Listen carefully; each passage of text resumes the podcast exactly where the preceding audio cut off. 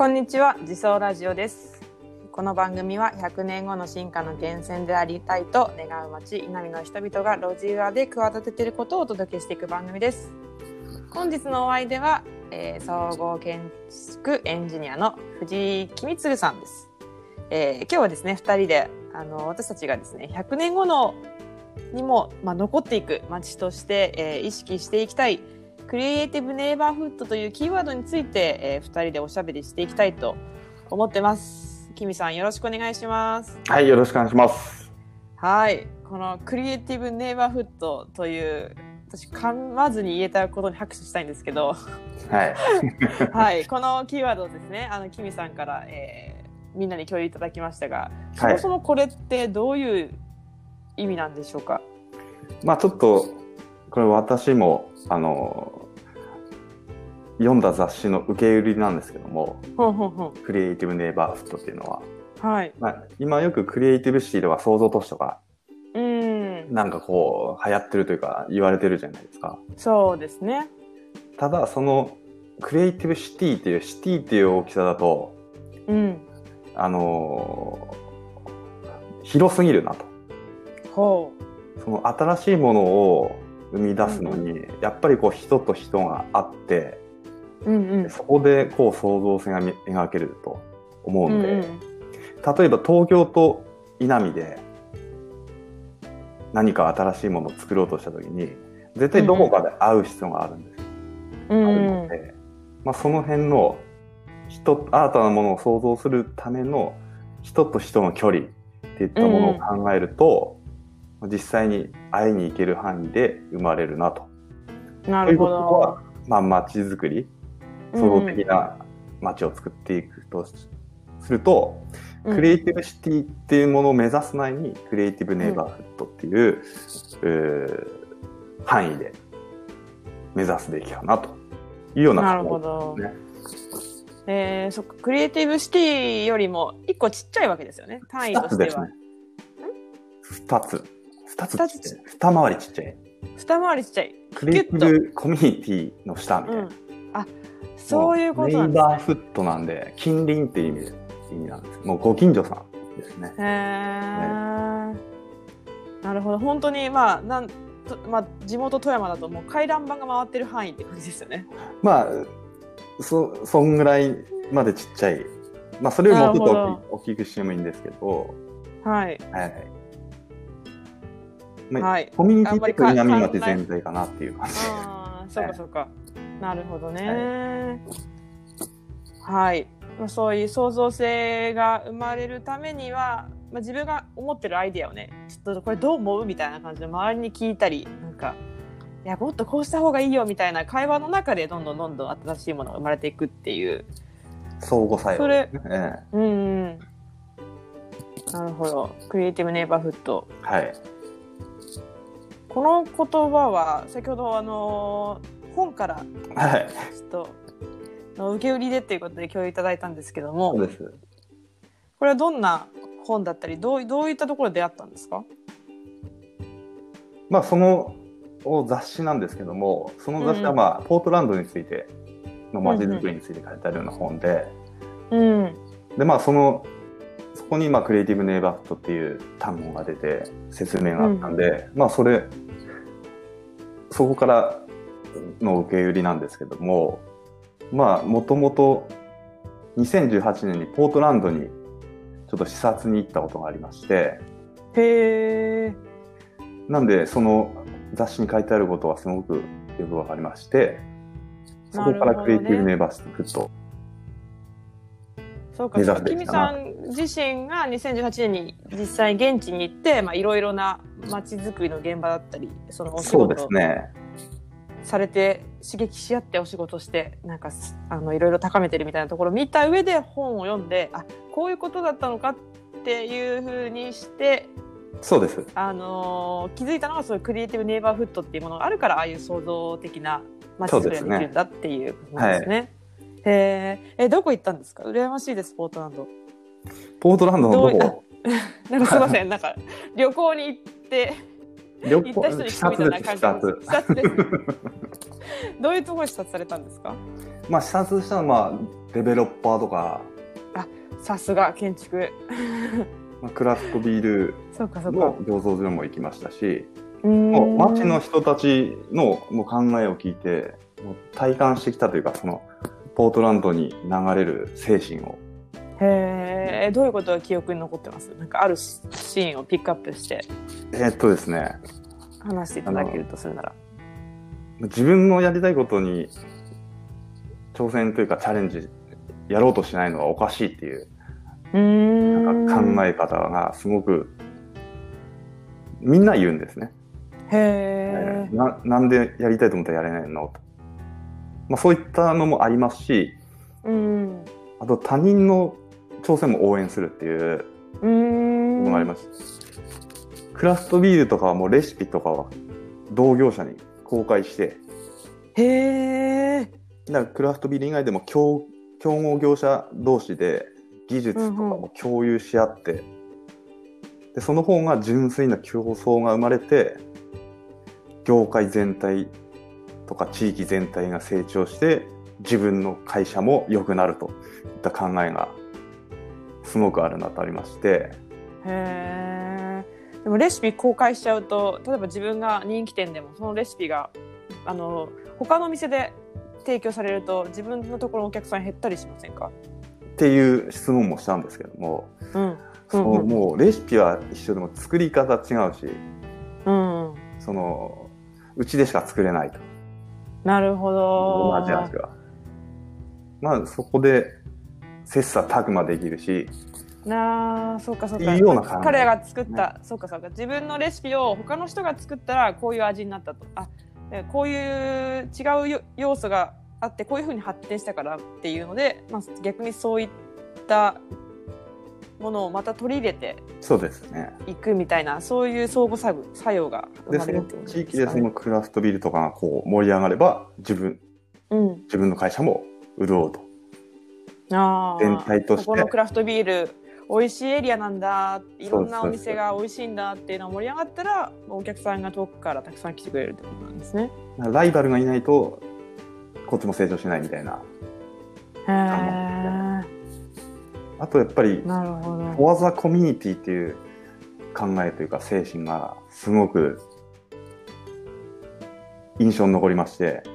うんうん地域のためっていう。うんうんちょっとあるデベロッパーの事務所にこう視察に行った時に、そこシェアオフィスになってましてうんうん。でなんか中にはまあ作ってあってうんでそこにまあいろんな会社が入ってるんですけどもはい。ですごいお金かかるデザインやしうん。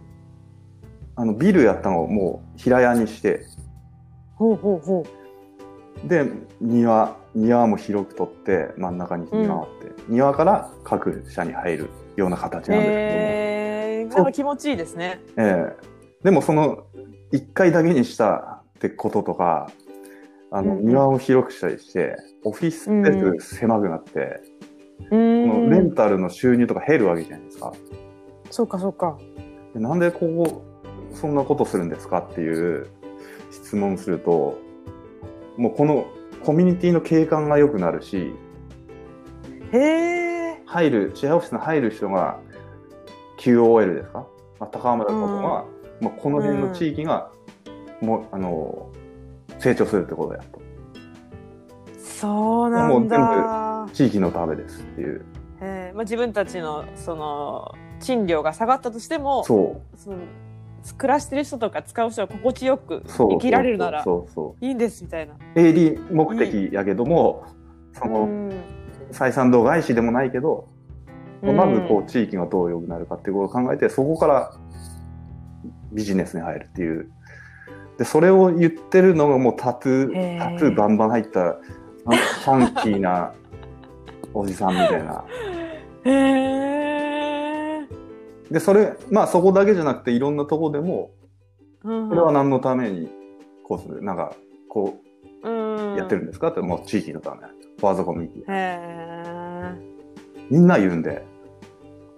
やっぱすごいその町全体にそういった精神が伝染していくっていうことなんですかもねう。常識になってるんですよ。あそうなんだ。構築みたいになってるんですごいなと思いまして。あでクリエイティブネバフトに戻るとーうんうんうん。そのフォアザコミュニティなんでコミュニティもっとちっちゃく言うとネイバーフト近隣ですね、うん。もううん。街の区画ごとにこうその自分の住むエリアのことを考えて、まあ、街づくりこんな街にしたいっていうのを考えてうん。創造性が描いていると。うんうんうんうんでそんなのがポータルのこうそういった区画とかうんうん。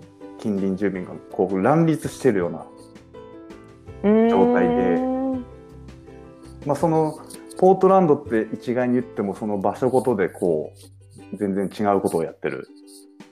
へえあそうかそうか。うん違うことやってるって例えばその先ほどのビールが盛り上がってる区画もあればってことですか？あればあなんかリビルディングセンターみたいな形。をこうその区画リスリサリサイクルするような仕組みとかの、まあ業うん。まあ、そういったことに携わってる人が集まってるエリアとか。集。まってるというかその区画でもうそういったものを作ってそのリビルディングセンターを中心に街づくりしようみたいな。うーん。それはもうその区画が考えて区画でやってる。うーんなるほど。でそういったのが乱立しているからやっぱり面白いしククリエイティブシティとしてクリエイティブなのかなとうーん。へえ。面白いですね。なんかクリエイティブシティだとすごい広いそうなんか大きいからどうどう作っていいかわかんないとかって思いますけど、国とか、クリエイティブネイねバーフッドだったらね自分たちでそうそうそうちっちゃい支え合ったり、まあうん、できるかもって思思い思いました。ちっちゃいとこからポツポツと出てくるみたいな、うーん。確かに。私もあのポートランドに行ったのは2019年かな？にあの 私は旅行で行く機会があったんですけどその時もあの街に、えーみんなで共同で使えるあの料理教室センターみたいなのがあって、これから、まあ、料理をし得意です、でお店をやりたいけどまだお店をやるスキルが身についてないとか、その訓練をできる場所がないかなって思ってる人たちに向けてその料理をみんなで学び合えるみたいな場所があってでそこの先生とかも町の人がやってくるらしいんですよね。で料理あのレストランが増えると競合が増えるんだけども、えーそこはやっぱコミュニティのためっていうので料理をして、えー、なりわいをしたいっていう人を応援しようっていうことで町の人も先生になったりとか、っていうふうにやにどんどんそこから料理人が生まれ町から生まれてきやすいような流れを作ってたりとかうん、ね。なんかそういうのはすごい面白いなと思いましたし、なんかあああいうちゃんとしたセンターがなくても、まあ、料理がうまい人が、まあ、自分たちの近所にいたらもしくは自分のキッチンが広ければ、まあ、そういったものを素材とか。町内会でノウハウとかをノウそうかそうかそうか。ノノウハウとかを共有し合って応援し合うってことでクリエイティブネイバーフッドになるんですよね。うん。まあ、そのキッチンのやつもその多分その狭い範囲で生まれたうん、ね仕組みやと思うし、そんなのがこう乱立してくれればなと。なるほど。面白いですね。やっぱそういう支えられるところにはね、そういう、そのキーワード、まあ、例えばアウトドアとか料理とかビールとかっていうキーワードに、ひんに興味ある人たちがまた近寄ってきたり、あの、覗きに来たりして、あの、来やすいですもんね。そうそうそうでそのなんかクリエイティブネイバーフト同士がこう連携というかうん。相互作用するというか、うん。なんていうのシナプスみたいな感じでうんうんうんうん。それがクリエイティブネイバーフト同士がつながって全体としてクリエイティブシティみたいなうーん。ねすごく面白いなと思う。いいですね。まあそのビールに対してまああの熱い思ってる思いを持ってる人たちのネイバーフットがいてアウトドアに関してあの熱い思いを持ってる人たちがいて、でそれが刺激し合ってすごいアウトドアに合ったビールができるとかね。アウトドア例えばですが、ビールフェスとかもうん、が生まれたりね。絶対これは野外で飲んでくださいっていうういうアウトドア専門ビールとかね、うん。フェスができるって面白いですよね、なるほど。はい。ありがとうございます。で実そのなんかクリエイティブネイバーフッドっていう単語はい。を今後稲見でどういうふうに取り入れてはい。いくでしょうか？まあ、あの、稲見でいうと、こう、南都市全体で考えても、ね、あの、うんうん。ほら、自分の住んでないところとかって、あんまりちょっとわからないというか、で、まあ、そこの住む人との別に、ね、一緒に街づくりをしてるわけではないので、まあ、相互性が生まれにくいのかなと、全体で考えても。なるほそれでまあど稲見町全体で考えても、例えばこう、高瀬とか山野とか、をひなるとまだ広いなと。うんうん本部と長部では、多分、生活スタイルも違うし、うーん。で、まあ今実装ラボで、あそうですね、うん今稲見の地図がえっ、とをお伝えすると稲見の中でもそのね。そのはい。随泉寺を中心とした町って言われる、まあ、平地にあって、まあ、いろんなところに家がわーって並んでるような平地のエリアもあればまあ山間部もあり、山間部もあるあの田園が広がる、うん。ね、三居村が広がる。うんうんうん。ところもある、うん。そうかそうか、まあ、そこに住む、まあ、田んぼの近くに住んでる方山居村側に住んでる方は、まあ、の農業をなりやされてる方が多かったりとか山のふもとだったら、まあ、や山に関するお仕事されてる方が多いとか、まあ、そういうエリアによって住んでる方とかそのなりわいとされてる方は違うんですもんね。ええ。まあ建物のうん。形も違いますしね。家の、うん。うんま確かに。町屋と三居村の住居といったうんものでうんうん。違うので、まあ今実装ラボでこう街づくりをしているのはこうクラフトユニバーシティとかそういったものを中心としたエリアなので、まあもっと細かく言うとその中京道路っていうすごい狭い稲見の中の一区画、まあ、その中で、まあうん。うん創造性を磨いていくというか、そうですよね。まあ、クリエイティブあククラフトユニバーシティですね。まだあのスタートできるか 決まっていないですけど、でできたらいいねって妄想してるところのはい、エリアはですね、まず町からなので、でそこでそこから、まあ私たち含めてその町の人たちでやりたいっていうな夢がある人とか。うん。うん挑戦したいことがある人はなんか応援し合いたいですよね。うん。でそういった今実装ラボでやってるエリアで、うん。まず一つクリエイティブネイバーフットとしてうん、新しいものを生み出せれば、まあ、そこからその村部の方でも、うんうんうん。まあ、別の団体でもいいですし、うんうん。そこの近隣住民がクリエイティブなことを生み出してで例えば稲見以外にも隣町とかが同じようにクリエイティブネイバーフットが生まれてでそのクリエイティブネイバーフットが総合作用で連携してうんうんうん全体としてクリエイティブシティ南東になるのかなと。なるほど、そうですねそういうそっか100年後のまちづくりにを目指していくにあたって、まあ、自分たちができればいい盛り上がればいいわけじゃなくてそうです。がん頑張りたい人がいるエリア周辺がどんどん盛り上がっていくようなそうですね。そういう連鎖反応ができたらいいですよね。だから稲見だけを考えてやってるんじゃないんですけども、うんうんうん結果的にはあのあ稲見のためを思ってやってるわけじゃないけどもそのネイバーフットのことでを考えて街づくりをしていけばうんおのずとこう全体南都市のためになるのかなと。なるほど。いやー、for the community っていう言葉をちゃんとみんな答えられるようにしてポートランドはね、街づくりしてるっていう形式があったので、それを知ってしまったからには、私たちもそういうふうにアクションしていきたいですよね。だからそのな稲見とか南都市の人々がなんでこうなんですかって言われた時にバッと答えるフォアザコミュニティみたいなものができればなと思いますね。いやーそうできたらかっこいいですね。そうなるともう稲見の人かっこいいねってなる。なるほど。はい。ちょっと、できたらいいね、キャッキャって言ってるだけじゃなくて、行動で示していきたいなと改めて、はい、すいません。思いました。いえいえ。頑張りましょう、はいキミさん。はい。はい、えー、ありがとうございます。えー、今日はですね、クリエイティブネイバーフットという、えー、キーワード、私たちがこれから、えー、大事にしていきたいキーワードについて、えー、キミツンさんとお話をしていきました。あのー最後まで聞いていただきありがとうございました。はえー稲見ではですね、一人一人の力が次の進化を作ると信じて行動しています。えーこういった私たちの挑戦に、えー興味がある人がいましたら、ぜひ次の回も聞いていただけると嬉しいです。